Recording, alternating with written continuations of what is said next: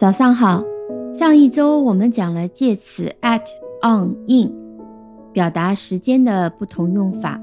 那我们今天要讲一下这三个介词在表达位置的时候的不同用法。我们还是先从规律讲起。这个规律是一个最最基础的规律，那基本上代表了 at、on、in 的一个基础的用法。那么这个规律总结起来就是点、线、面、空间。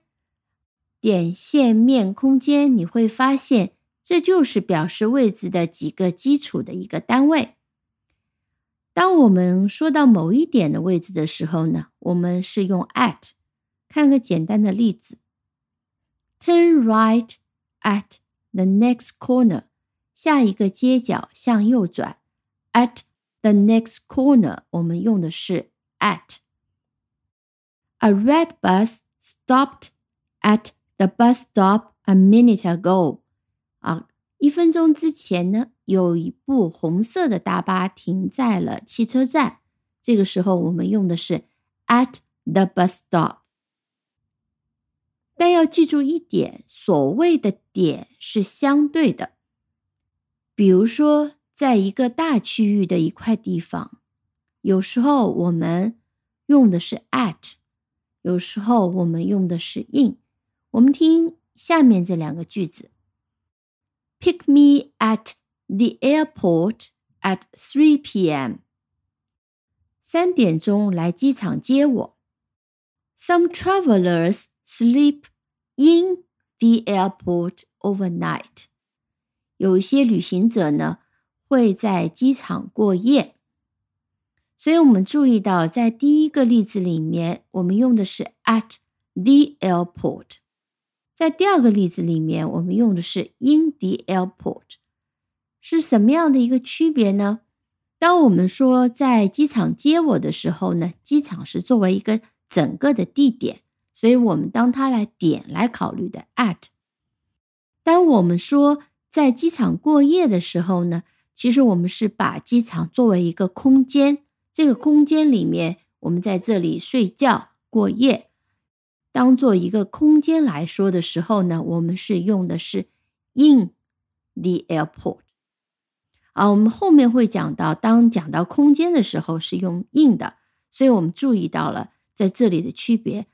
当然，通常我们是说 at the airport 是比较多一点的。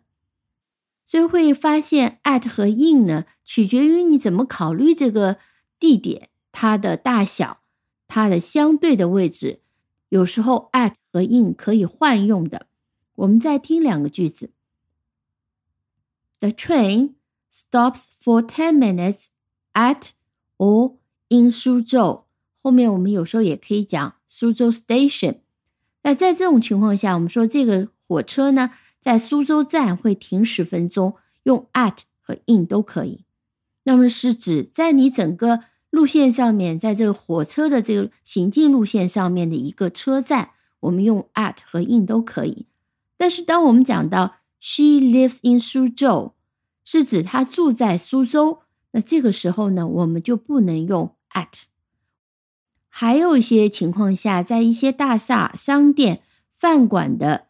特殊名词前面我们会用 at。我们再来看两句句子：I first met your father at the first store。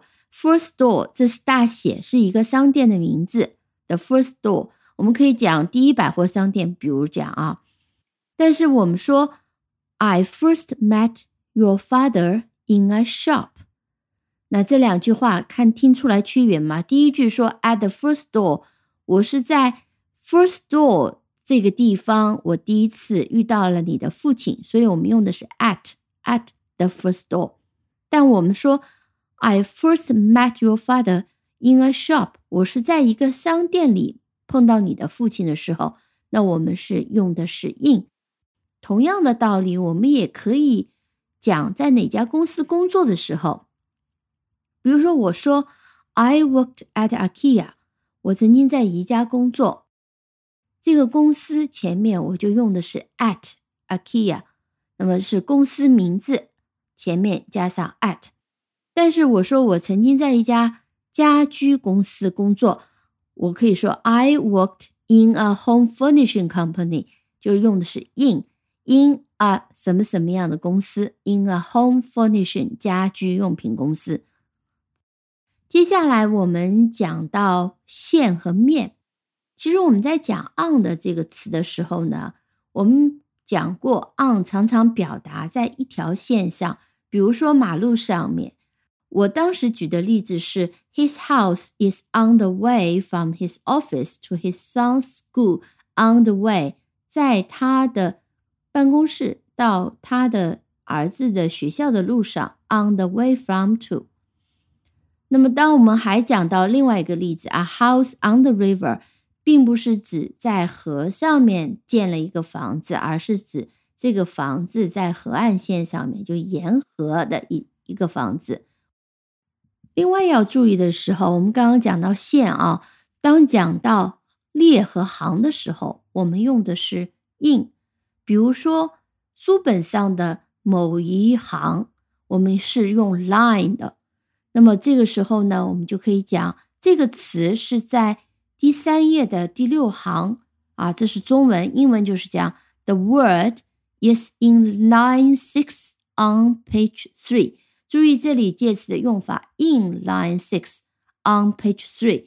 先把小的单位放在前面，再讲后面的单位，而跟中文是相反的。中文是说第三页的第六行，而英文是说 in line six on page three。